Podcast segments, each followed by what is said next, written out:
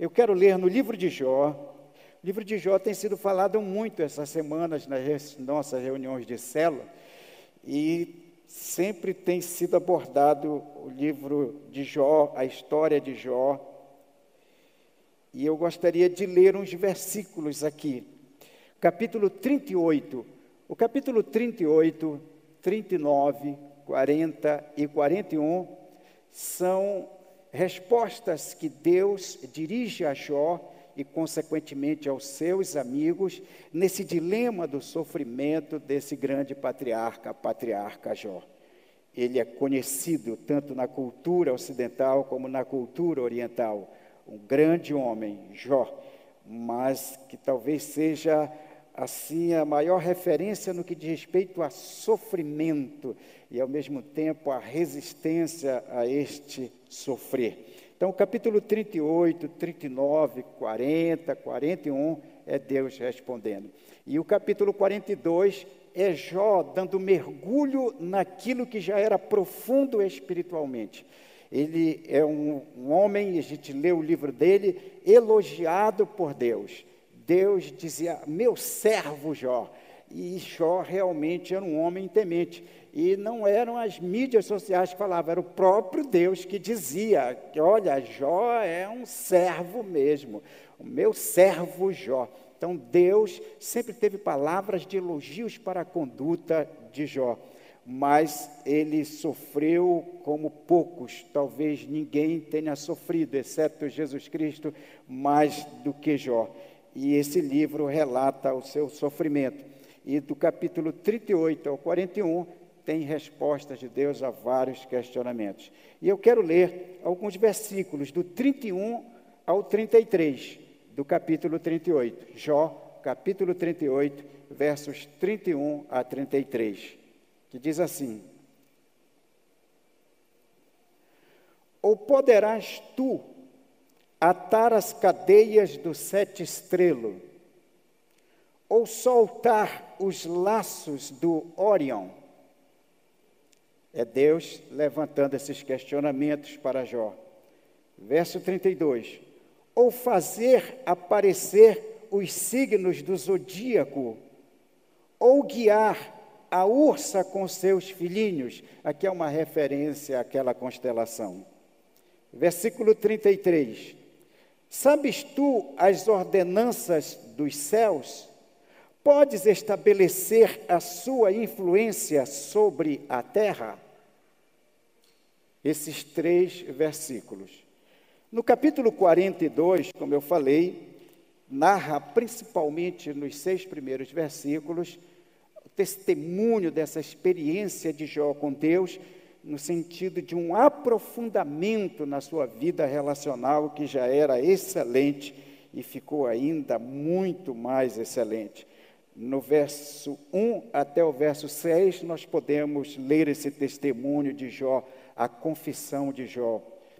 Então respondeu Jó ao Senhor: Bem sei que tudo podes e nenhum dos teus planos pode ser frustrado. Quem é aquele, como disseste, que sem conhecimento encobre o conselho? Na verdade, falei do que não entendia, coisas maravilhosas demais para mim, coisas que eu não conhecia. Escuta-me, pois, havias dito, e eu falarei. Eu te perguntarei e tu me ensinarás. Eu te conhecia só de ouvir, mas agora os meus olhos te veem. Por isso me abomino e me arrependo no pó e na cinza. Esse é o testemunho e a confissão de Jó nesse mergulho, nessa palavra hoje, nessa imersão espiritual fantástica.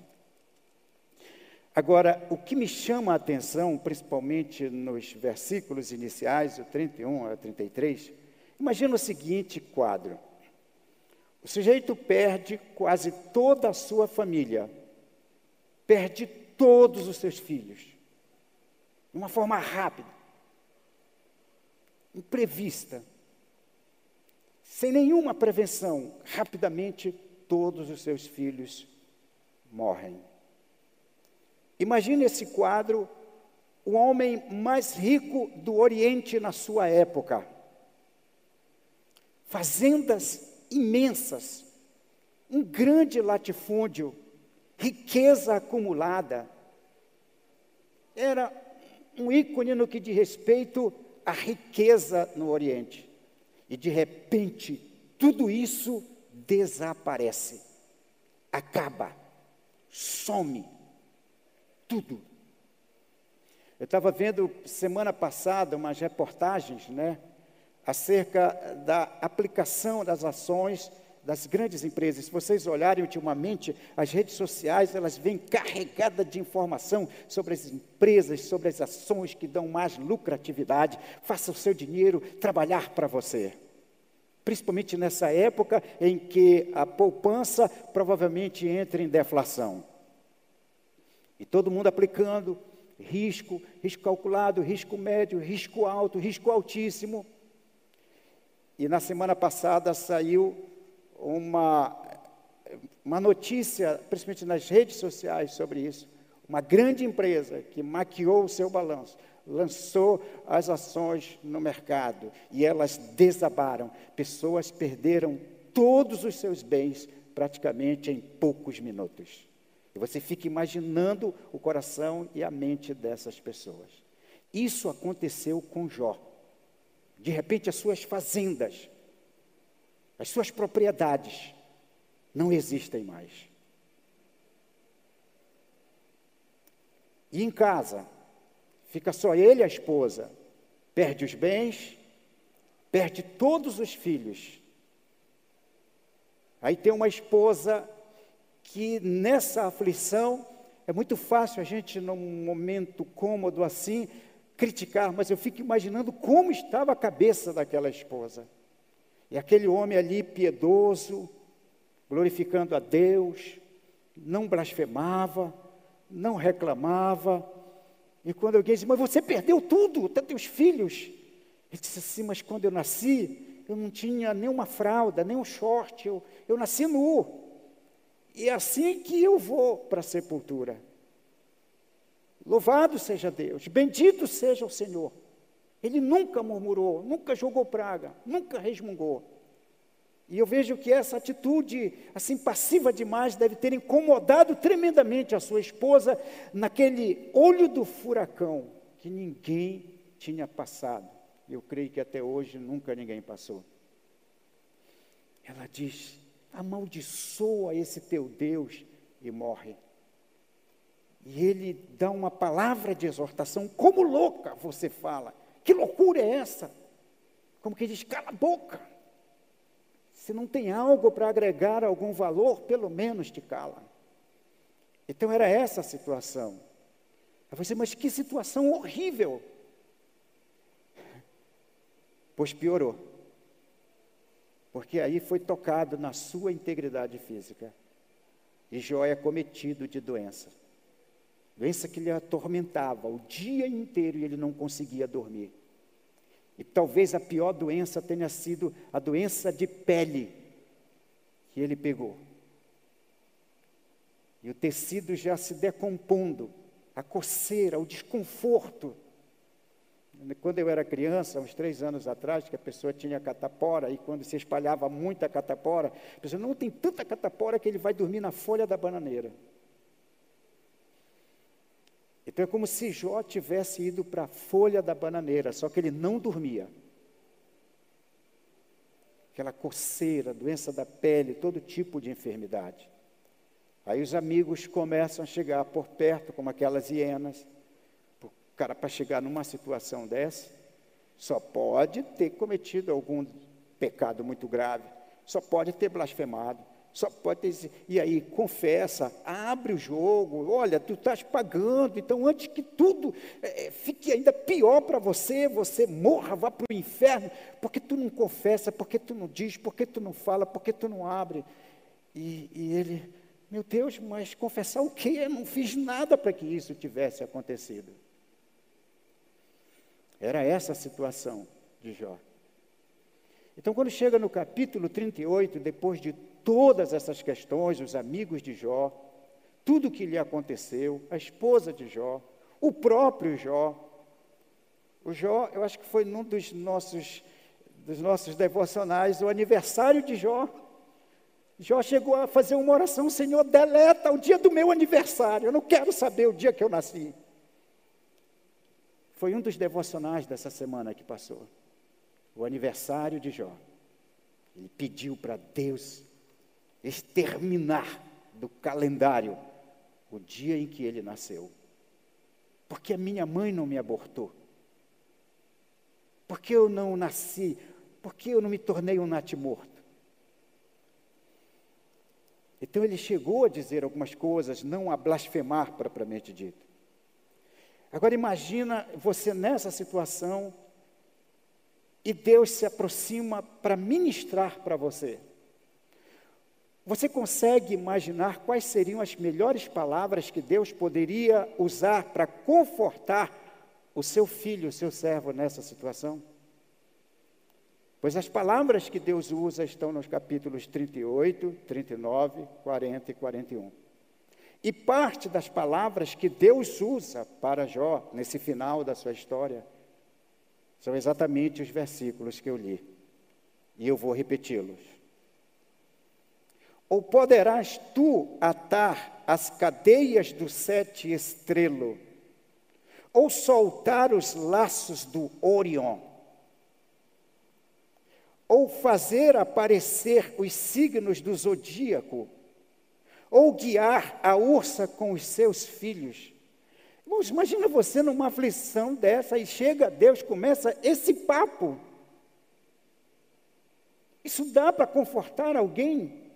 Isso traz algum lenitivo?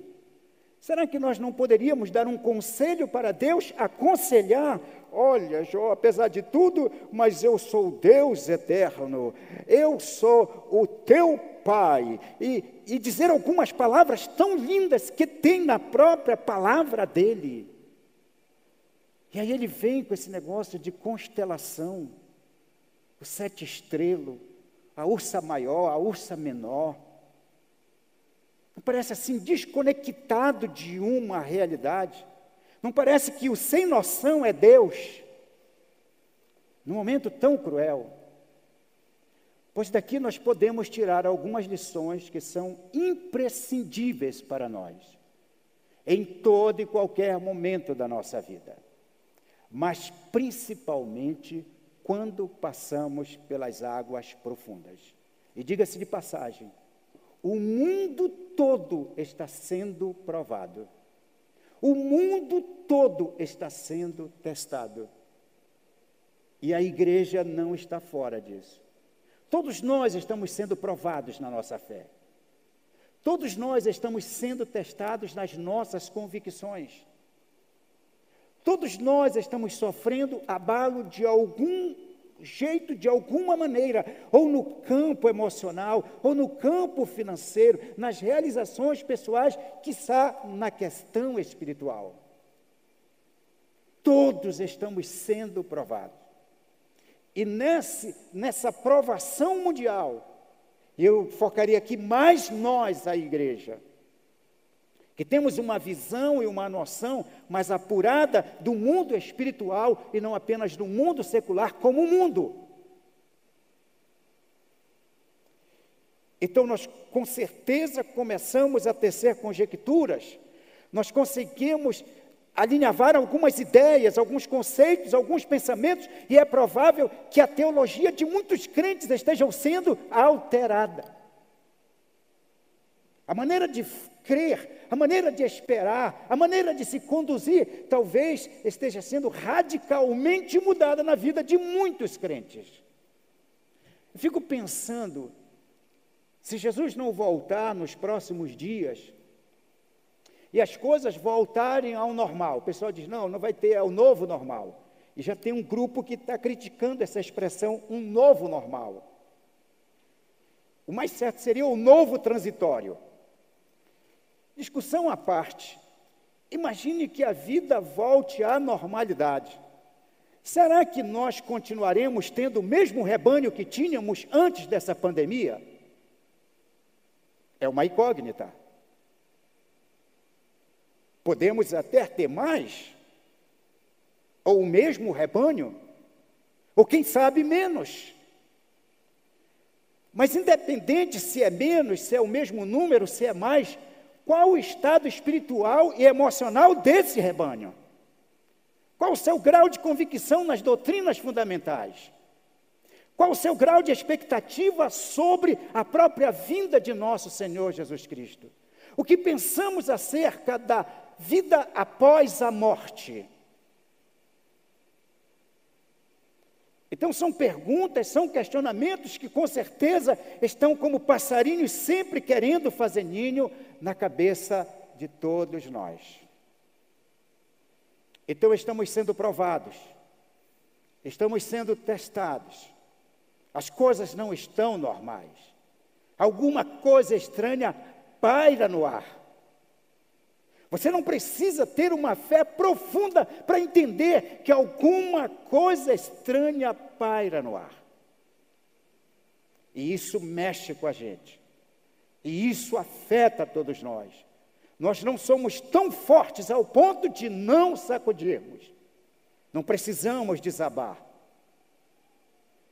mas estamos sobre o vento forte, a chuva torrencial, o rio saindo do seu leito, do seu curso. O alicerce da nossa moradia está sendo batido pelas correntezas, uns mais, outros menos. Eu olho para a nossa congregação aqui. Poxa, nós perdemos alguns amigos. E na nossa lógica, na nossa ótica, eles foram tremendamente precoce. Saíram do nosso convívio abruptamente, num curto espaço de tempo. Isso mexe com todos nós.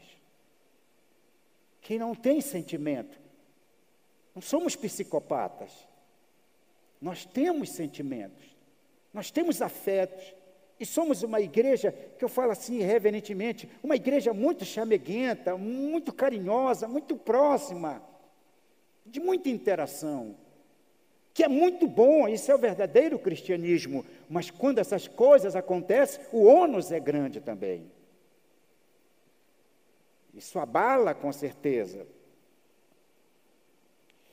Então Deus diz isso para Jó nas circunstâncias em que rapidamente falei e que vocês conhecem toda a história. Mas, como eu disse, isto que Deus falou para Jó e que está registrado aqui, isso cabe muito bem para a nossa mente, para o nosso coração, para a nossa alma hoje. Aí você diz: como, pastor? Olha só. Na época de Jó, o mundo oriental já tinha um conhecimento da astronomia e também da astrologia. O horóscopo já sai dessa época. Aqui a gente está falando do zodíaco. Então havia um conhecimento da astronomia, um conhecimento científico, e havia um conhecimento que misturava esse lado científico com o lado místico. Então o povo não era ignorante com relação a isso. Eles tinham uma noção do espaço sideral. Eles tinham uma noção dos corpos celestes. E esses questionamentos que Deus leva para Jó, com certeza fazia parte da conversa, da cultura, dos estudos que os contemporâneos de Jó faziam acerca do espaço, espaço sideral. Mas não adianta negar que eles não tinham o conhecimento que a sociedade contemporânea tem acerca do espaço sideral. E eu estava lendo uh, por esses dias alguma coisa sobre isso, que esse assunto sempre me fascina. E eu estava lendo sobre Antares. Antares é uma grandíssima estrela, uma das maiores estrelas que tem. Antares, uma das maiores estrelas. Não tem como a gente dimensionar isso, mas dá para a gente fazer uma equação e entender. Se pegássemos Antares e colocasse no lugar do Sol, que o Sol é uma estrela, que faz parte do sistema solar, mas Antares não. Então, a uns 150 milhões de quilômetros da Terra, coloca essa estrela chamada Antares, coloca no lugar do Sol. Sabe onde nós, Terra, iríamos ficar? Dentro da estrela Antares. Não fica difícil até a gente fazer assim um, um cálculo na mente, imaginar isso. Mas isso são dados científicos. Agora, olha só, Antares, essa grande estrela, se fosse colocado no lugar do Sol, a Terra ficaria dentro dela. E são mais de 150 milhões de quilômetros de distância da Terra para o Sol. Então, não dá nem para colocar numa, numa calculadora, porque aquele visor seria pequeno para o acúmulo de algarismo para mostrar as dimensões e as distâncias dessas estrelas. Agora, o que é mais interessante é que no espaço sideral existem mais de 400 bilhões de estrelas. Não tem como calcular. E para dificultar ainda mais, a grande maioria desses, desses corpos celestes não estão fixos no lugar, eles estão em constante expansão e movimento. Dá para você entender a dimensão desse espaço. Então, o sistema solar faz parte de uma galáxia. A galáxia onde o sistema solar faz parte é chamada de Via Láctea.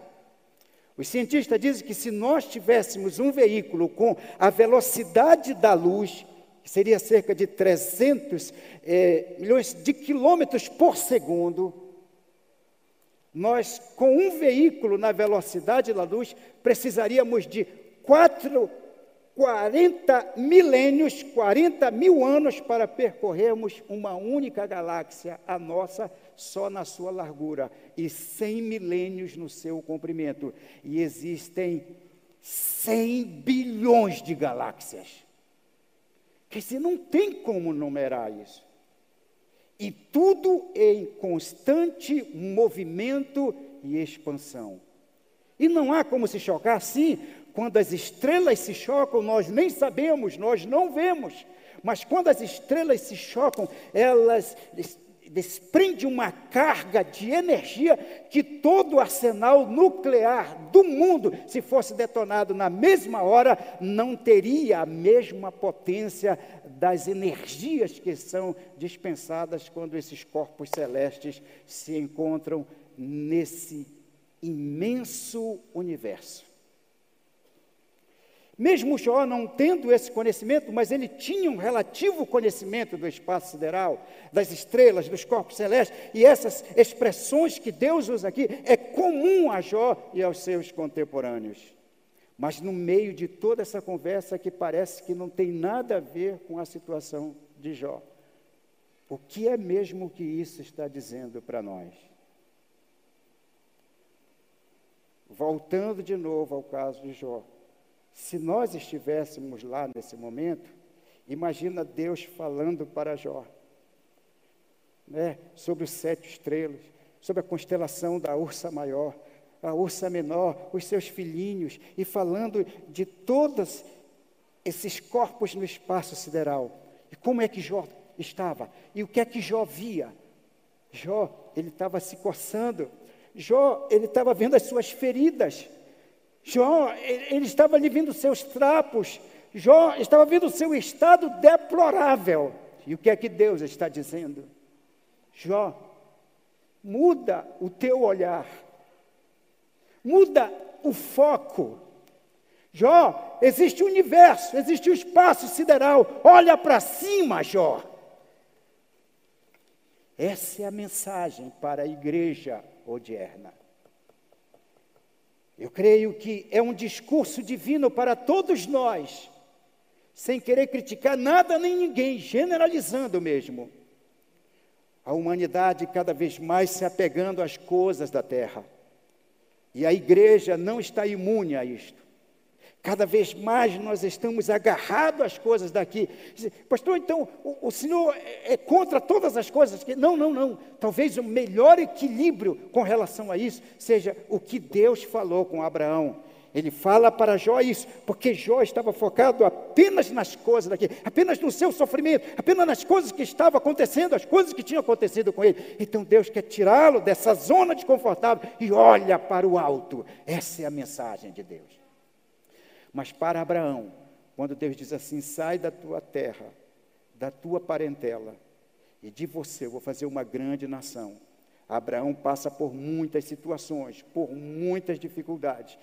E dá a entender que Abraão, assim, olha, eu não vou desistir de crer, mas não está muito fácil manter a fé, porque as promessas parece que não acontecem, né? Aí daqui a pouco Deus diz assim: Abraão, é como se Deus levasse ele na beira da praia. Olha aí, tira a sandália, tira o teu sapato. Olha, pisa aqui. Você consegue contar quantos grãos de areia tem nessa praia? Claro que a resposta era não pois assim será a tua descendência. Eu imagino que Abraão começou a ficar olhando ali, pegando a minha descendência, a minha família, a minha nação será assim. Olha, mas que promessa maravilhosa. Mas para ele não ficar tão entretido com a terra, Deus diz assim: Abraão, olha para o céu.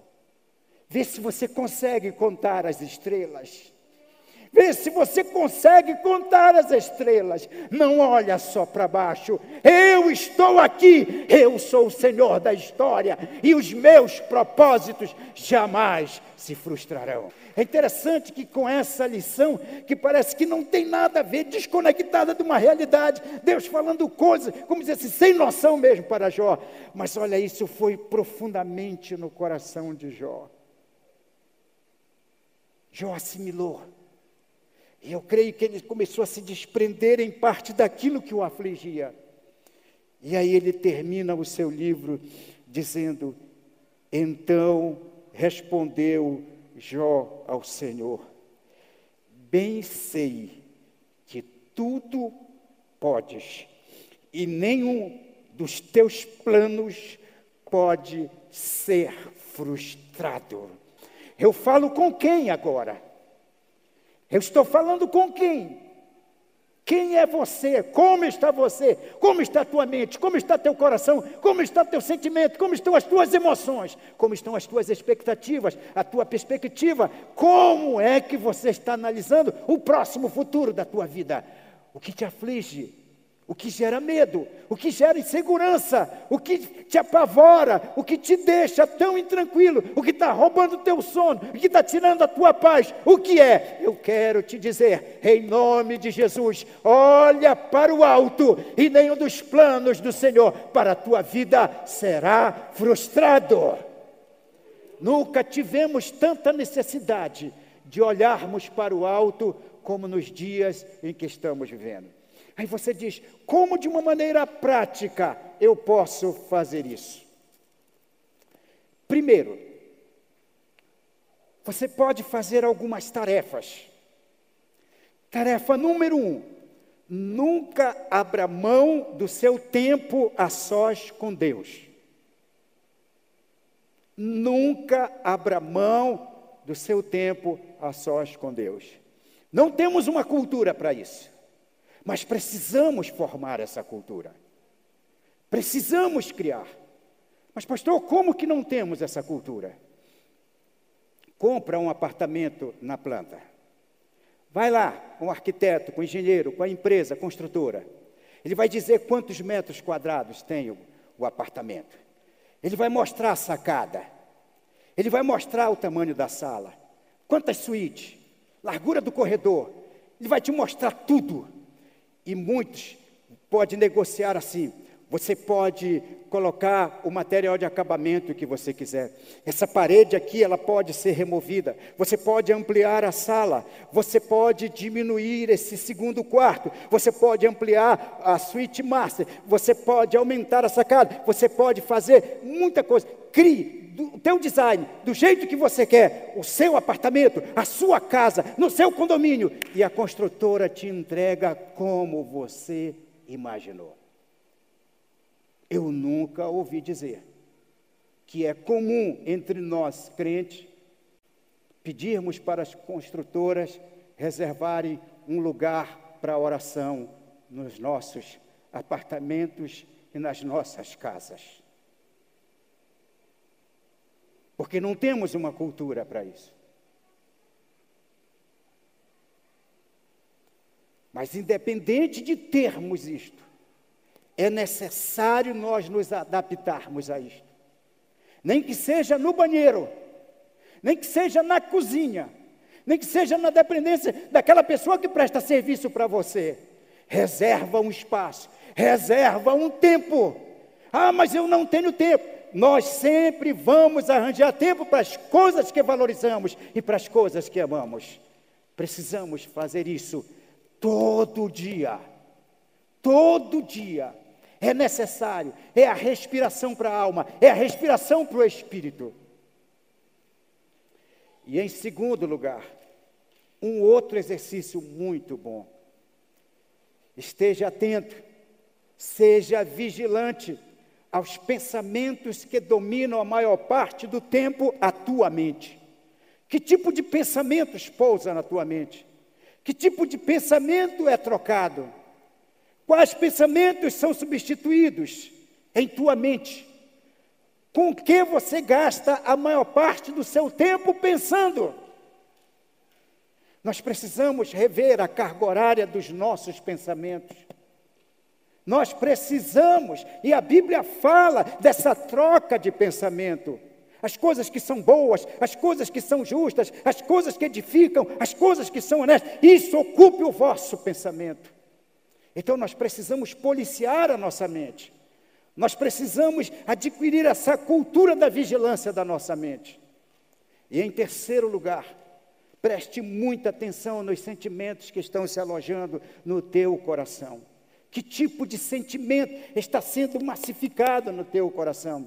Que tipo de sentimento está criando um solo, parece um, um sítio é, arqueológico? Como é um sítio arqueológico? Você vai lá e vai ver um monte de covas, e na parede de cada cova você vai ver argila de cores diferentes, objetos diferentes, em cada cor de argila, em cada objeto que um arqueólogo encontra, ele vai datando, vai dizendo a civilização, que tipo de cultura tinha. Às vezes isso se acumula na nossa alma, na nossa mente, muitos sentimentos negativos de derrota, de frustração, e cada vez mais vai se consolidando esse terreno na nossa alma.